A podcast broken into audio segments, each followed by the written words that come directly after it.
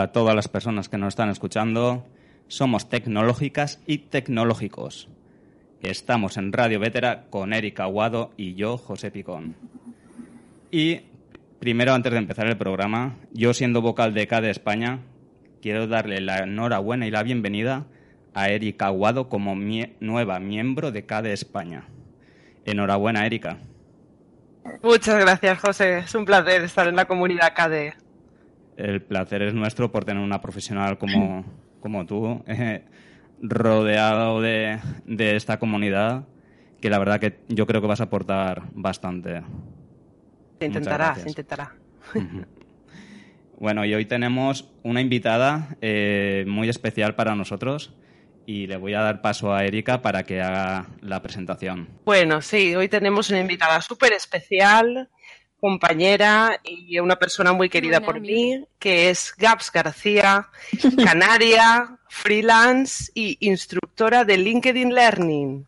Bueno, Gabs, ¿qué nos puedes contar de ti? Eh, prácticamente lo que te has contado. Soy canaria, soy freelance, hago desarrollo web. También me dedico a la formación con LinkedIn Learning. Muy bien, ¿y qué tal llevas los cursos con LinkedIn?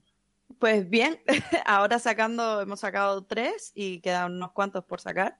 Eh, todos animando a gente que quiera empezar en el mundo de la programación y pues que no tenga conocimientos previos y comenzar su ruta con nosotros. Sí, darte la enhorabuena porque ya he oído por ahí que se te da muy bien, la gente está muy contenta con tus cursos.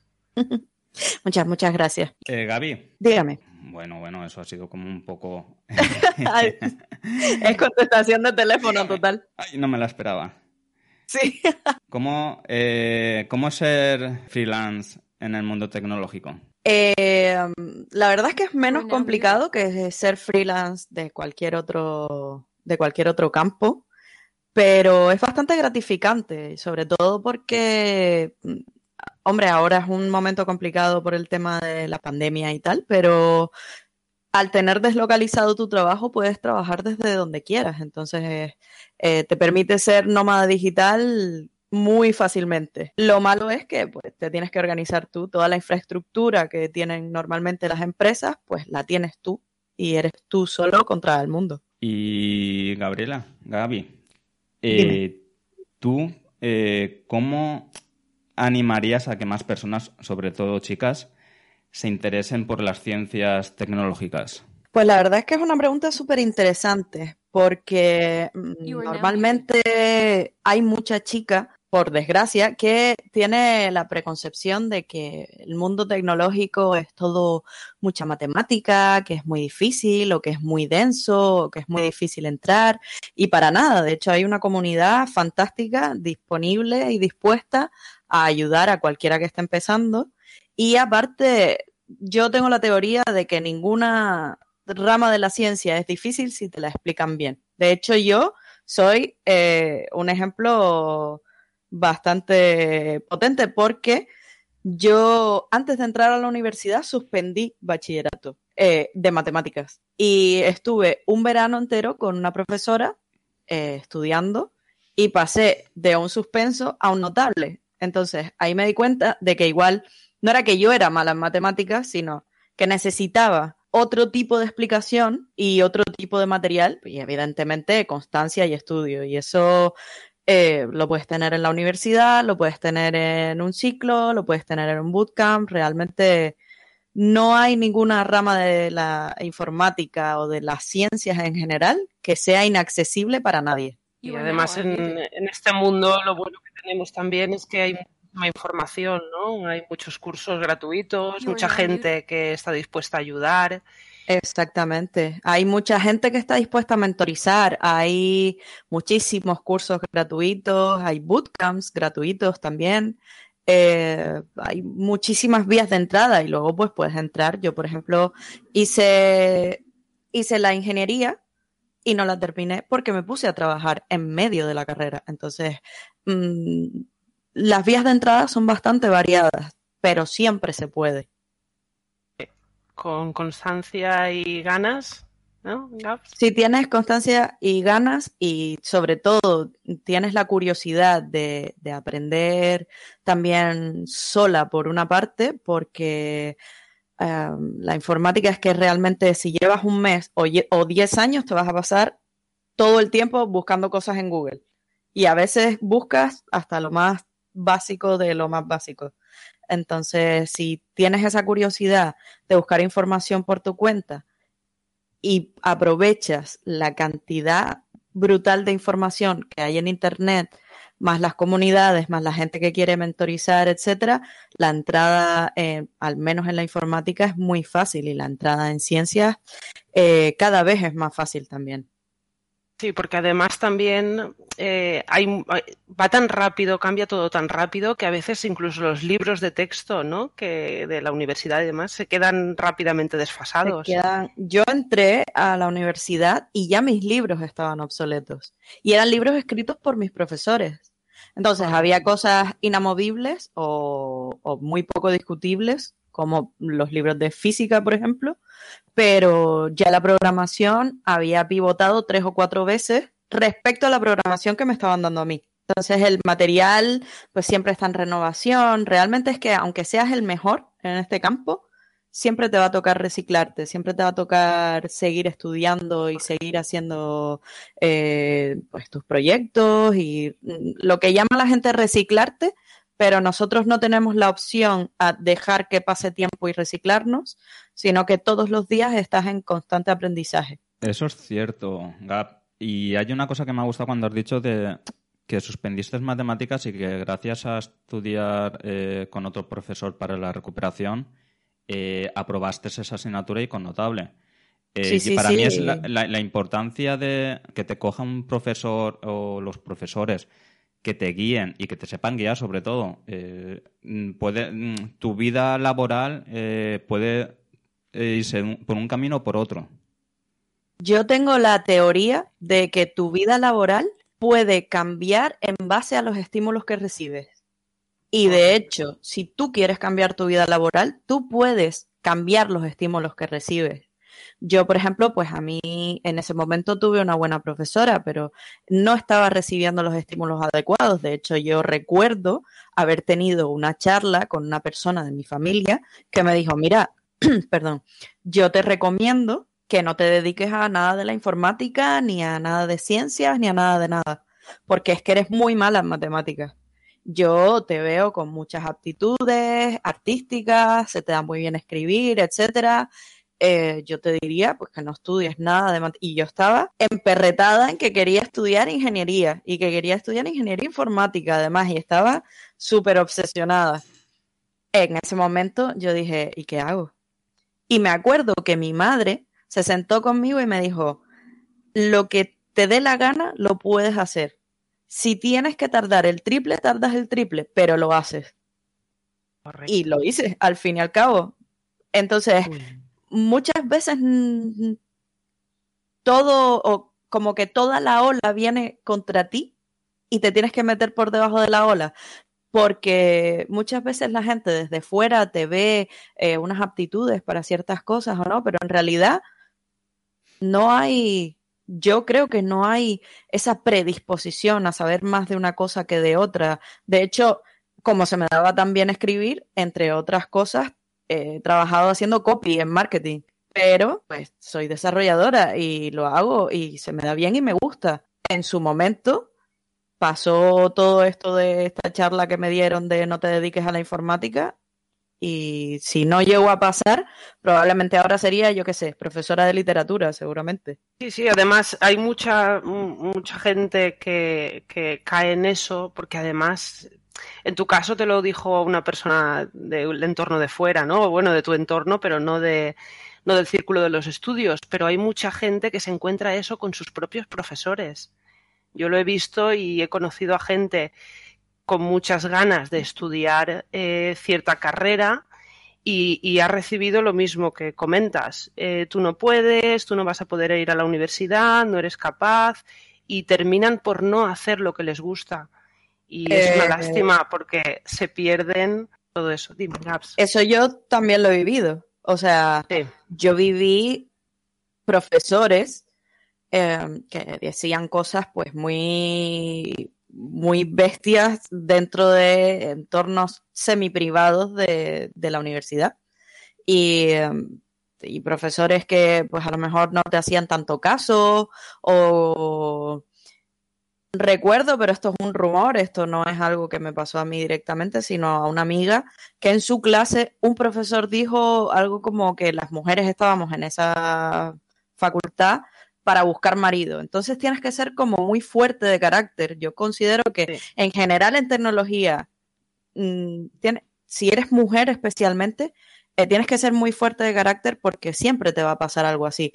Pero es que tú no puedes guiar tu vida por lo que diga un ignorante, porque si no, no haces nada. Entonces, en plan de, vale, pues vengo a buscar marido, muy bien por ti, toma tu sub de buscar marido y sigo yo con mi vida.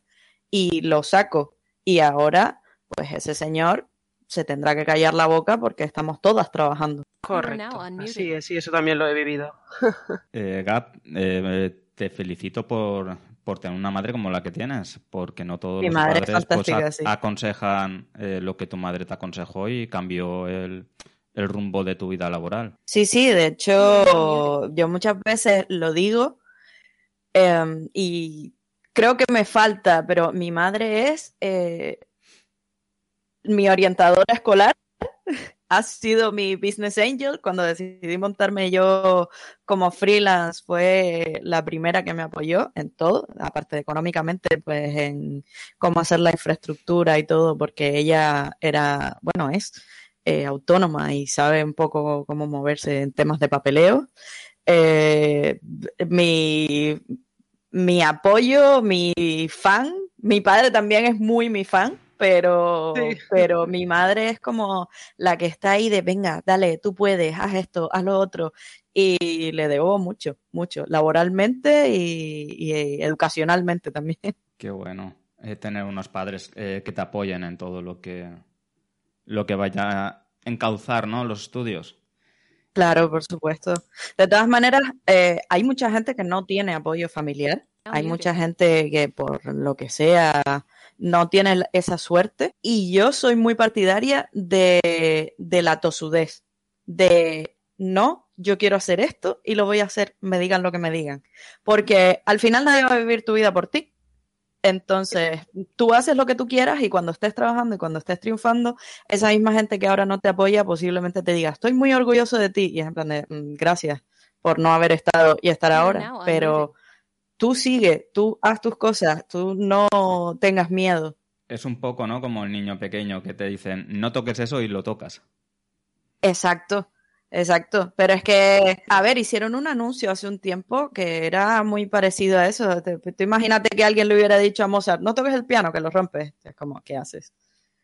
Hubieras perdido a alguien muy grande, pues igual tú toca, no se te da, da igual, inténtalo, vuélvelo a intentar. Y si no te sale, mm, hazte una cuenta de Twitter y grita por Twitter que vamos a estar todos. La comunidad científica, por lo menos, y especialmente la comunidad de desarrolladores y, bueno, informática en general, es gente súper dispuesta a ayudar. Yo creo que tenemos tanto trauma de, de habernos visto sin saber cosas, intentando buscar cómo saberlas, que ahora hay una generación muy grande de ya profesionales que están dispuestísimos a explicarle a cualquier persona cualquier cosa que necesite. Sí, sí. De hecho, em, pasó con, me pasó con un amigo y con, con Marcos Besteiro, que es un desarrollador que lo conocen hasta, vamos. Y mi amigo está estudiando PHP de principio. Y le digo, mira, yo no sé pero Marco seguro que sabe. Y Marco prácticamente le dio una clase de PHP. Es gente que está muy dispuesta a ayudar.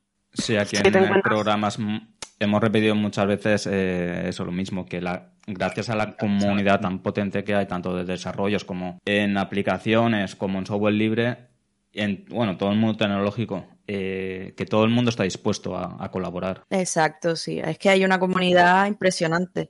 Y la gente, tú preguntas cualquier cosa en Twitter a un montón de desconocidos y ese montón de desconocidos se desvive por ayudar. Y te dan recursos y te dan links y cada dos por tres eh, yo me veo hilos de gente, recursos para frontends, recursos para backend, cursos para si quieres empezar a hacer no sé qué que son gratuitos y cosas así. Incluso gente de cómo me convertí en programador y te dan todos los cursos y el roadmap de todo lo que han hecho. Yo, la verdad es que si hay algo que me enorgullece es pertenecer a una comunidad tan guay de gente, tan implicada en que los nuevos aprendan cosas. Sí, la verdad es que mucha gente se queja de, Twitter, ¿no? Y de que muchas veces hay gente que, que no va con buenas intenciones.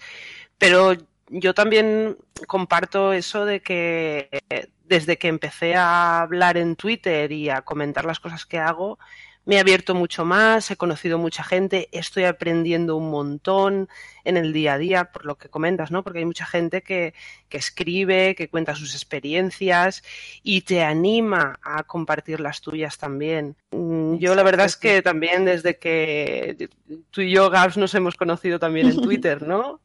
Y, estoy conociendo a un montón de gente interesantísima y con muchas ganas de compartir. Y, la verdad es que a pesar de que mucha gente se queja, ¿no? De, ah, el Twitter no, no. Yo animo a que, a que la gente entre en Twitter y comparta. Y, es un buen canal para, para centrarte en lo que te gusta y, muy de nicho también, ¿no? En realidad es que las redes sociales eh, tu nivel de disfrute de las redes sociales se basa mucho en lo que te interese. Es decir, si tú, yo por ejemplo en Twitter, rara vez sigo algo de, yo qué sé, política o cosas así. Mm, a mí me interesa la comunidad tecnológica y lo que sigo es eso. Y la información que recibo es casi toda de eso. Luego, pues ya cada uno tiene sus opiniones personales y demás, pero el, cuando entro, lo que recibo es lo que yo quiero recibir. Y Twitter es muy así. Tú puedes seguir a gente de la comunidad que te interese o del campo que te interese y recibir noticias y recursos, cursos, de todo. Sí, sí, sí. Y al final la gente se apoya mucho y, mantiene una línea de contacto, aunque sea a través de mensajes públicos o privados. Yo, por ejemplo, recibo muchos mensajes privados, ¿no? De gente que, que empieza y, la verdad es que a mí me, me, me, enorgullece mucho cuando me contacta una chica que está haciendo informática y no sabe qué hacer, pero le gusta el mundo y me pregunta para mí eso es brutal, la verdad. La verdad es que sí, que son, son gente muy interesante. Por lo que has dicho, Erika, también viene mi otra pregunta. Todos cuando entran en el mundo tecnológico en sí eh, van un poco perdidos, ¿no? Porque hay demasiada información o hay demasiadas cosas para hacer y no sabes por dónde empezar. ¿Cómo aconsejáis eh, a los que quieran empezar ahora a, a meterse dentro del mundo tecnológico? ¿Por dónde pueden empezar? Eh, a mi juicio hay tantas vías como, como yo qué sé, como personas prácticamente. O sea, puedes empezar haciendo la carrera, puedes empezar haciendo un ciclo, haciendo un bootcamp, eh, realmente incluso autodidacta he visto empezar a gente. Eh, todo depende del, del, camino que tengas y yo siempre recomiendo tener un mentor, es decir, alguien que sepa un poquito más que tú o que ya esté en el mundo laboral y que te vaya dando como el camino por dónde ir, porque si no es muy complicado. No descartaría que hay mucha gente que descarta la carrera, realmente yo con el tiempo me he dado cuenta de que la carrera te aporta un como un esquema mental o una forma de pensar que te permite aprender muchas cosas muy diferentes. Entonces no la descartaría, pero evidentemente no todo el mundo ni se puede permitir, ni le apetece, ni quiere, ni le gusta hacer una carrera. Empezar por un ciclo es perfectamente viable y empezar por un bootcamp también, o sea, todo va a depender de tu capacidad luego de seguir aprendiendo y de seguir estudiando. Gaps, creo que, tú también eres mentora, ¿no? En alguna. Yo soy, yo curiosamente estoy mentorizando a dos chicos en sus trabajos de fin de grado y tengo a como tres chicos que mentorizo en su comienzo de, de carrera. De carrera tecnológica, me refiero, no de carrera universitaria. Muy bien. ¿Y qué tal la experiencia? Pues la verdad es que suena cliché, pero aprendo más yo que ellos, porque al final te preguntan una duda, no tienes idea, tienes que buscarla, para poder ayudarlos y terminas aprendiendo un montón, igual que haciendo cursos. Eh, yo creo que no he estudiado en la vida, o sea, hay dos veces en la vida en las que he estudiado a matarme. Una fue segundo de bachillerato y otra fue este momento en el que estoy, que cada cinco minutos tengo que estudiar algo que o desconocía o no conocía mucho. Y la verdad es que esta vez me está gustando muchísimo. Lo disfrutas, muy bien. Dicen que la mejor forma de, de aprender es enseñar, ¿no? Es una pasada. O sea, yo no sé si es la mejor, pero la más prolífica seguro, porque no recuerdo haber estudiado tanto y tantas cosas diferentes. Y, muchas veces, eh, como nosotros estamos todo el rato buscando información, no siempre tienes la explicación completa de lo que has visto. Entonces muchas veces pues recibes cualquier tipo de información y luego estudiando te ves todo el rato diciendo, ah, por eso hacía no sé qué, y así sucesivamente. Y la verdad es que es súper gratificante. Por lo menos para mí es muy gratificante. Claro, y además el, el, intentar entenderlo para poder explicarlo bien, ¿no? No es lo mismo que cuando estudiábamos, ¿no? De memoria, de saber la definición de memoria, ¿no? Ahora tienes que buscarlo, aprenderlo para saber explicarlo tú a la otra persona. Sí, sí, o sea, que es que tú lo puedes leer y medio entender un poco y, ya está, y apruebas el examen. Pero cuando eres tú la que lo tienes que explicar como no lo entiendas, no solo te fastidias a ti, sino fastidias a la persona que te está oyendo. Entonces tienes que entender muy bien las cosas. Y, te obliga a poner todos tus sentidos en lo que estás haciendo. Es fantástico, la verdad. Sí, sí, sí. ¿Cómo, cómo ves, Gaby, eh, Gab, el, futuro tecnológico? Mm, depende. depende de, a qué te refieras. El futuro tecnológico en cuanto a, a ecosistema lo veo cada vez más abierto, la verdad. Y cada vez más femenino. O sea, cada vez veo a más mujeres, eh, mujeres además muy referentes, que hacen muchísimas cosas interesantes. Está Erika, está eh, Miriam, que no me sé el apellido, eh, Diana, está Sahara, o sea, son gente que divulgan muchísimo y que, y que hacen cosas muy guays. Mm, Aida también, Cristina, la otra Cristina, que son dos y siempre dan charlas de, cosas de View. Eh, sí, sí. Y, luego pues hay chicas mexicanas que también están haciendo un trabajo bestial. Hay una comunidad que se llama Tecnolatinas, que son fantásticas. Um, las chicas de la Universidad de Monterrey que organizan el evento She que este año lo van a hacer también con España. Eh, son cada vez hay más mujeres haciendo cosas mucho más interesantes de las que hacíamos en su momento. Y cada vez hay más gente uniéndose a la comunidad, sobre todo pivotando de otros sectores. Entonces eso enriquece, quieras que no, el sector, porque no es lo mismo que tú solo sepas hacer software a que sepas hacer software aplicado a ciencia, aplicado a marketing o aplicado a derecho, lo que sepa la gente. Incluso hay pedagogas que, se están dedicando ahora a la informática y están haciendo eh, proyectos muy interesantes. Entonces, el futuro cada vez es más femenino y más variado. El tema es que también va a requerir que los que ya estamos por lo menos a mi juicio, nos especialicemos más, porque al estar entrando mucha gente, que sabe un poquito de todo. Entonces, cada vez yo creo que seguirá demandando más gente que sepa mucho, aunque sea de dos cosas, para poder guiar a, todos los que están entrando ahora. Efectivamente. La, la, perdona, Erika, la, unión eh, de, que hay ahora con todo el mundo global de, en tema tecnológico, yo creo que tenemos que dar gracias un poco eh, al coronavirus, ¿no? El, pues sí. Eh, al hacer todos los eventos eh, online, eh, eso ha habido una unión y un conocimiento que has conocido a, gente que, ni sabías que existía, tal vez. Exacto, sí. A ver, ya, ya per se Twitter es un, un generador de comunidades muy fuerte y te permite estar en comunicación con un montón de gente.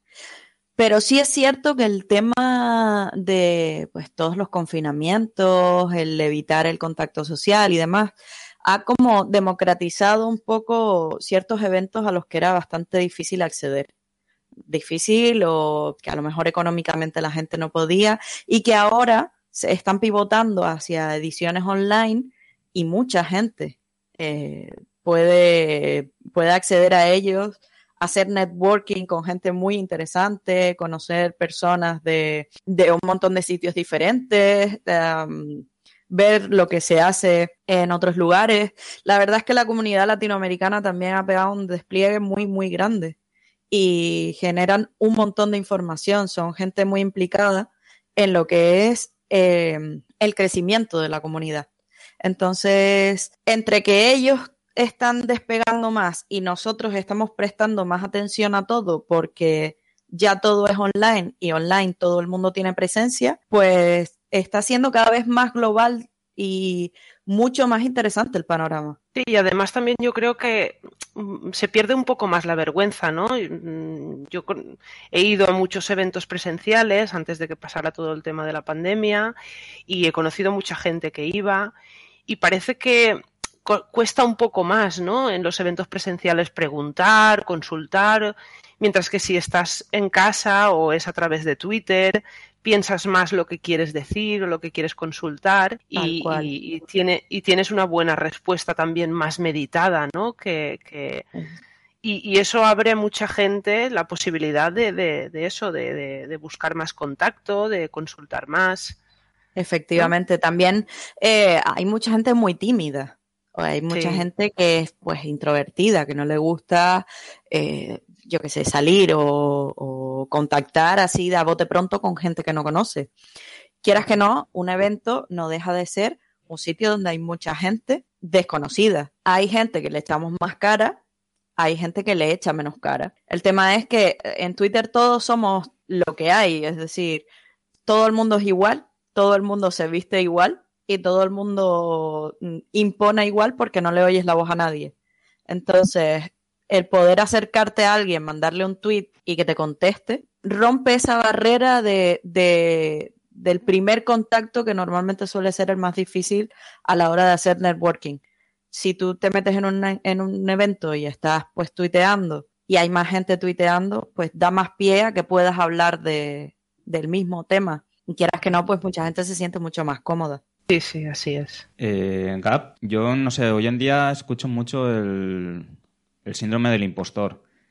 Y en el mundo tecnológico más todavía. Y hay mucho, mucho nivel eh, en el mundo que no se animan a, salir a la luz por, eh, por, ese síndrome, ¿no? Porque no se creen que, valen. ¿Cómo animarías eh, tú a, alguien que tuviera ese síndrome? A ver, es muy difícil porque el síndrome lo tenemos todo. Es decir, eh, yo muchas veces me hallo a mí misma sentada preguntándome, ¿esto es el síndrome del impostor o es que realmente no tengo ni idea de lo que estoy haciendo? Es muy complicado. Mi único consejo, y es el único que me está sirviendo a mí, es echarle cara.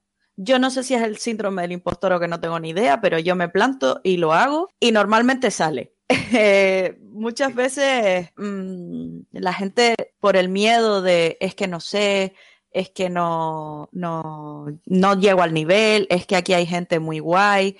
Una de las dobles caras que tiene Twitter y que tiene Internet en general, perdón, es que tú puedes un poco ser quien quieres ser. Y muchas veces eh, la gente se deja llevar por los followers o por eh, la la, perdón, la visibilidad que tienes tú para, para pensar que eres mejor o peor en tu trabajo, pero realmente no han visto tu trabajo. Y hay mucha gente con muchísima visibilidad que pues no sabe tanto como parece e incluso hay mucha gente que no tiene casi visibilidad que es muy, muy inteligente. Entonces, igual no te debes guiar por eso o por la popularidad de la gente, igual te deberías guiar eh, más bien por ver el trabajo de la gente. Hay mucha gente que yo he visto que me ha sorprendido para mal y hay infinita gente que he visto que me ha sorprendido para muy bien. Entonces, el síndrome del impostor siempre va a estar ahí, siempre vas a pensar, incluso cuando lleves años haciendo las cosas, es raro ver a alguien que te diga, sí, sí, yo sé, yo esto lo hago sobradamente.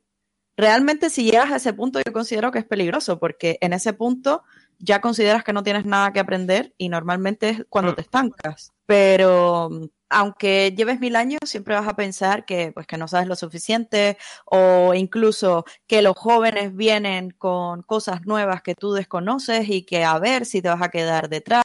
Eso también es síndrome del impostor. Pero al final, échale cara. Échale cara y hazlo. Nadie te va a decir, Buah, no tienes ni idea, no sabes hacer esto. Nadie. El que te vea pasando apuro te va a intentar ayudar. Entonces, si tienes miedo, hazlo con miedo, pero hazlo. Sí, a mí en este, en, este aspecto también me dijeron una vez algo que me hizo mucho cambiar el chip, ¿no? Yo también tenía mucho miedo de contar las cosas y me acuerdo que hablando con una persona que yo consideraba un dios en todo esto, le dije, es que me da miedo comentar porque ¿y si digo algo que no está bien? Y me dijo literalmente, ¿y qué pasa? Si dices algo que no está bien, ¿qué problema hay? Pues vendrá otra persona, te dirá esto no es así, tal cual, bueno, pues rectificas y ya está. No hay ningún problema en equivocarse, que es lo que muchas veces nos da miedo y nos hace frenarnos, ¿no?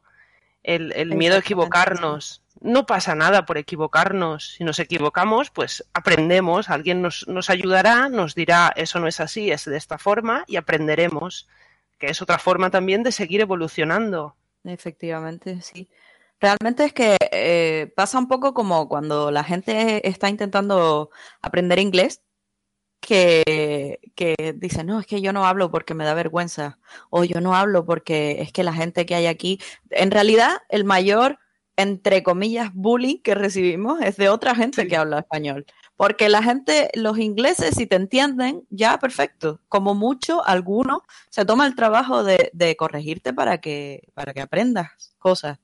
Pero nadie, o sea, tú has visto un inglés hablando español que no se entiende apenas lo que dicen, o sea, ellos entienden perfectamente que tú que hables español y que hables inglés y que hables ya hagas una frase con sentido, para ellos es grandioso, porque muchos no son capaces. Entonces, siempre habrá alguno, porque siempre hay alguno que tú dices, te falta un árbol corazón, pero de normal todo el mundo va a intentar ayudarte. Y, y en, te pasa con el inglés y pasa en el sector tecnológico y probablemente pase en cualquier sector porque al final es que la informática, yo siempre digo que es como la fontanería, o sabes hacerla o no sabes, entonces da igual lo que digas. Y, no, y, además no todos podemos saber de todo, ¿no? Cada uno sabemos de, de lo que conocemos.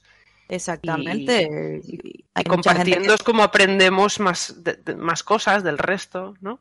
Exacto, sí. Gab, me has hecho, me has hecho recordar cuando, cuando llegué a, Londres, cuando llegué allí los primeros meses, yo no hablaba inglés.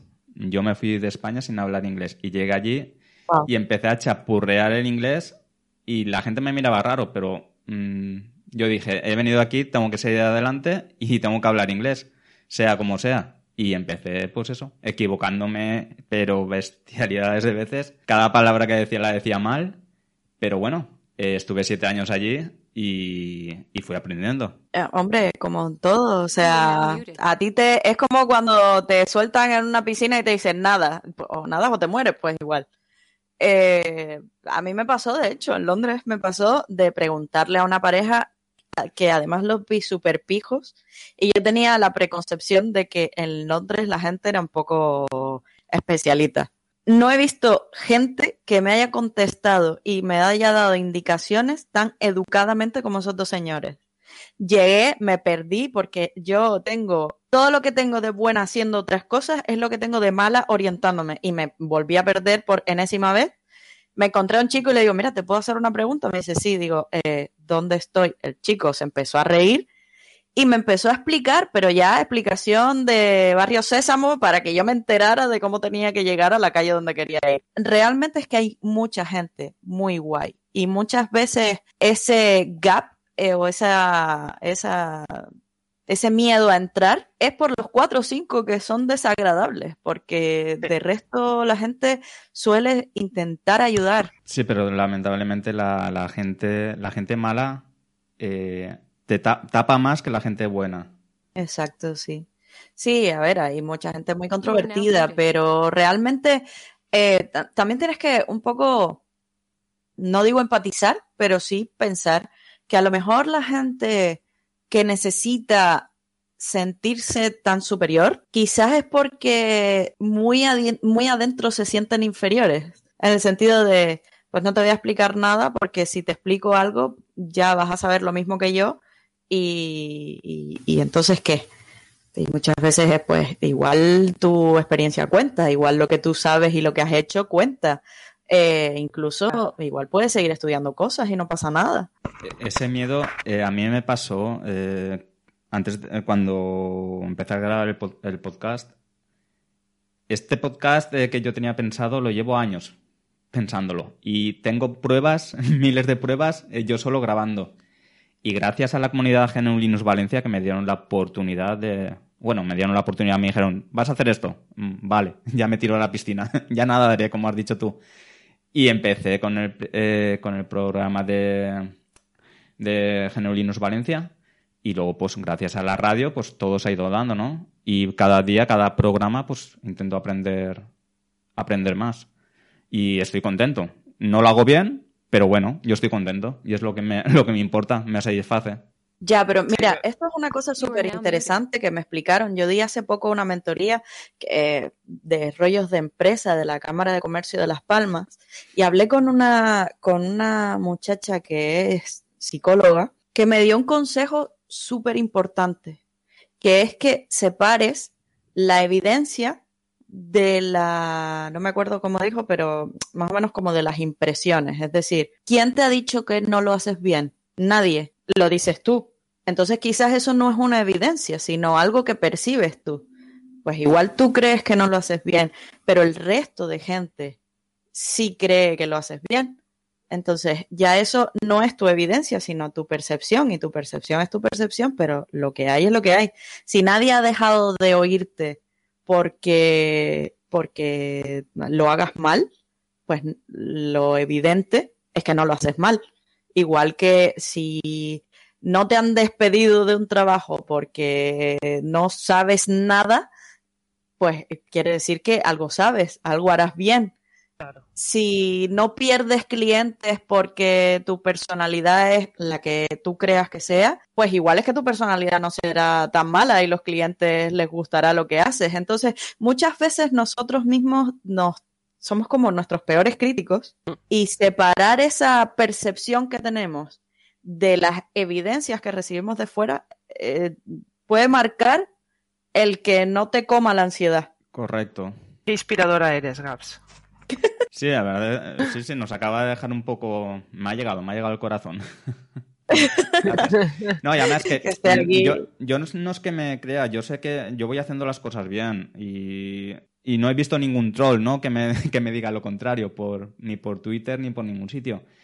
Pero claro, eh, uno ve, ya sigues eh, un bagaje de, escuchar eh, tantos podcasts y tantos, tanta gente que admiras en el mundo podcaster, que claro, uno empieza y uno se va quedando aquí abajo y diciendo, los miras allá arriba, como que yo quiero llegar ahí, que igual estás al mismo nivel, ¿no? Pero como los escuchas tantos años a, estas personas, que no te eh, compararte al mismo nivel que, ellos, pues eso, igual te, te, asusta. Claro, pero es que tú estás comparando tu lunes con el sábado de otra gente. Es decir, tú estás comparando tu peor día, que es normalmente el que tenemos como, como referencia, con lo que ves de otra gente que probablemente sea su mejor momento.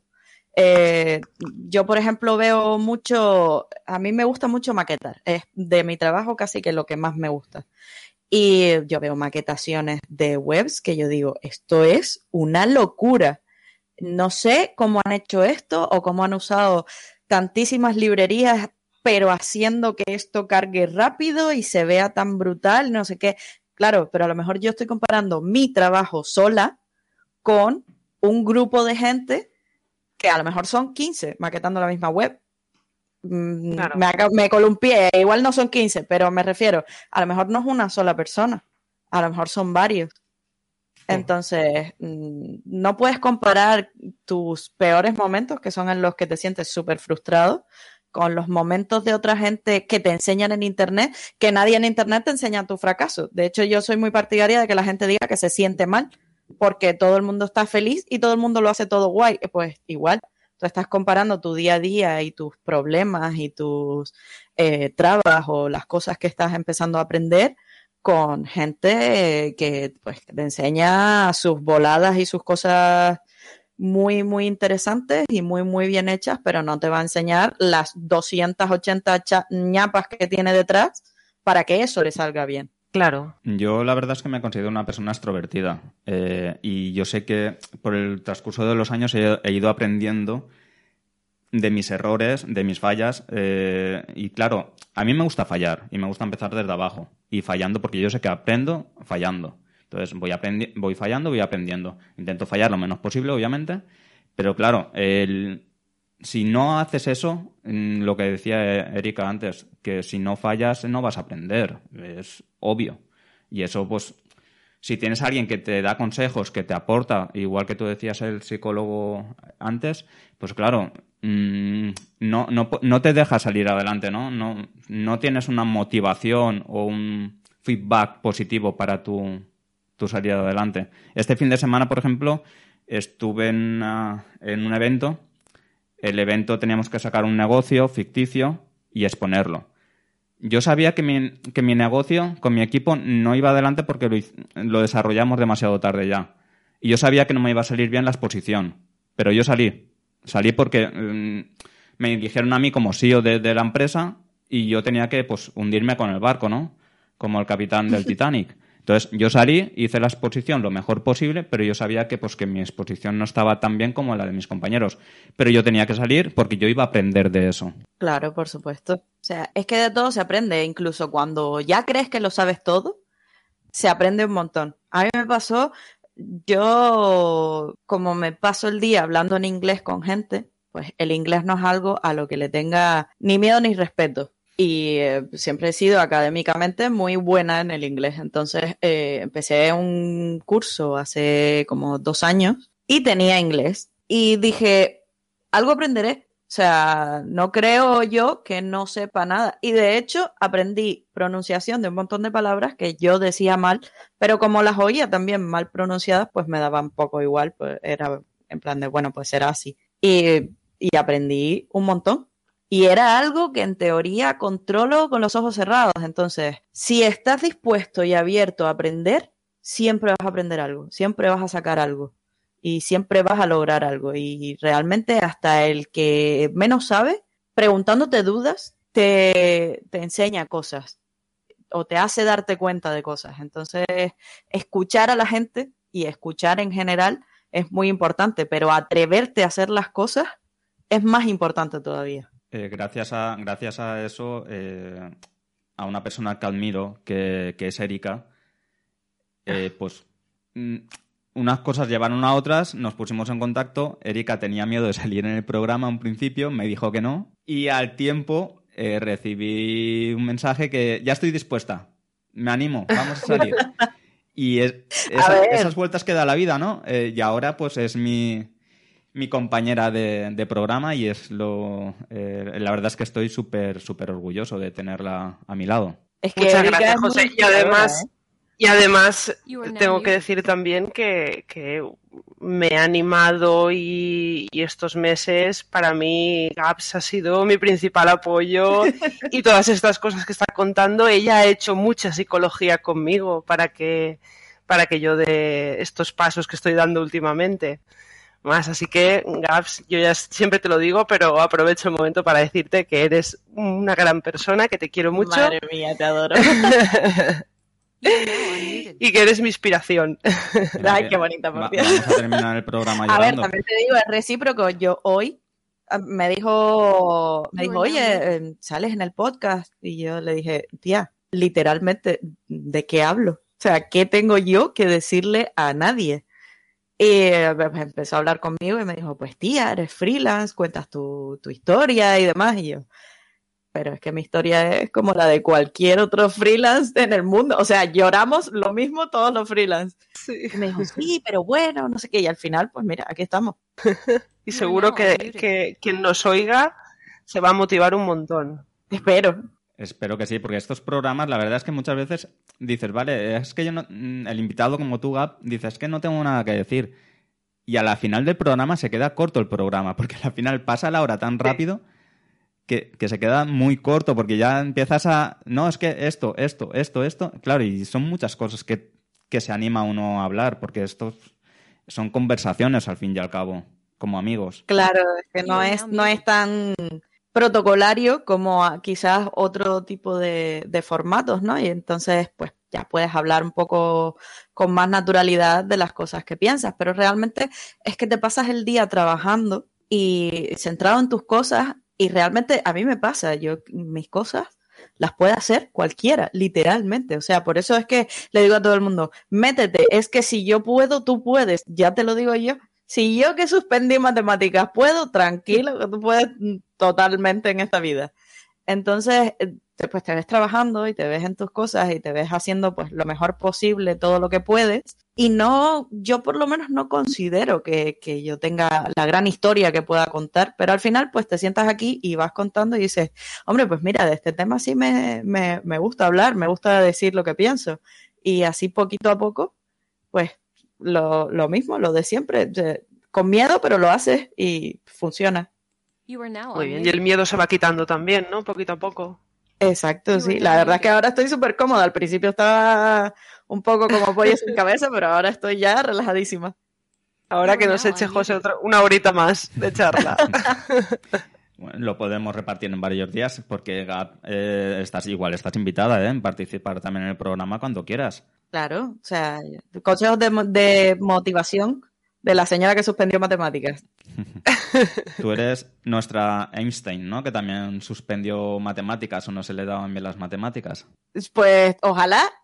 Lo único que no envidio de Einstein es el tema de quedarse medio calvo, pero el resto, si me toca, perfecto, ¿eh? Qué, alegría me dais. ¿eh? Me, me, alegráis la, mañana y la tarde, las dos. La verdad es que está, está genial este podcast, José. Me encanta. Muchas gracias. Y no sé, vamos a ir terminando si queréis, chicas. Eh, aunque los oyentes eh, lo van a escuchar a las seis y media de la tarde, pero para nosotros es la, hora de comer. Gaps, no lo sé, porque es una hora menos en Canarias. No sé Sigue siendo la hora de comer. Entonces, eh, nada, eh, si queréis decir las últimas eh, palabras para la despedida. Yo agradecida, emocionada del todo de que me hayan invitado y muchas, muchas gracias por, por contar conmigo. Y nada, a todo el mundo que por favor se animen, que las ciencias están abiertas para, para todos y especialmente para todas. Muy bien. Gabs, dinos dónde podemos eh, encontrarte? En Twitter, en Twitter e Instagram soy It's Caps García. Y luego en LinkedIn, evidentemente. Eh, mis cursos también están en LinkedIn y, yo qué sé, yo creo que si haces una señal de humo con mi nombre, salgo yo en algún lado. Seguro. Muchísimas gracias, Gaby, por estar aquí con nosotros. Ha sido un Muchas gracias. gracias. Muchas gracias, Gabs. Y muchas gracias, Erika, eh, por estar junto a mí. A ti, José. A ti. Y nada, eh, Gabs, ya lo dicho, como he dicho antes, eh, estás invitada a participar junto a nosotros en el día que te apetezca y hablar de, nuestras locuras. Aquí estamos, te, te recibimos con las puertas abiertas y los brazos abiertos. Muchas gracias. Nada, y nos vemos eh, la semana que viene. La semana que viene y las siguientes vamos a tener unas súper, súper entrevistas que gracias a Erika, que está moviendo muchos hilos para hacer esas entrevistas, mm, no os perdáis los super programas que vienen porque van a venir muy, muy cargaditos. Os esperamos con Erika, eh, que se va a despedir ahora conmigo. Y quiero que diga ella el, el horario del programa a ver si se acuerda. Y los días. Bueno, nos, puede, nos podéis encontrar en radiovetera.org los miércoles de 6 a 7, si no me equivoco, José. 6 y media, 7 y media. 6 y media, 7 y media. y bueno, y también nos podéis encontrar en Twitter, en el Twitter arroba somos tecnolinux y en el Instagram que es también, si no recuerdo mal, José. El Instagram es Somos Tecnológicos también. Somos Tecnológicos. pues ahí estamos para lo que necesitéis. Estamos en Instagram y recientemente estábamos también en Apple Podcast y en Spotify. Muy bien, y en ebooks también estaremos. Bien, ebooks también y vamos subiendo. Poco a poco vamos a estar en todos los sitios. Que este podcast viene con fuerza y viene a quedarse. Un abrazo, un beso a las dos y a todos los oyentes. Nos escuchamos el próximo miércoles de seis y media a siete y media de la tarde. Y estamos en Radio Vetera y somos tecnológicas y tecnológicas. Un abrazo y hasta siempre.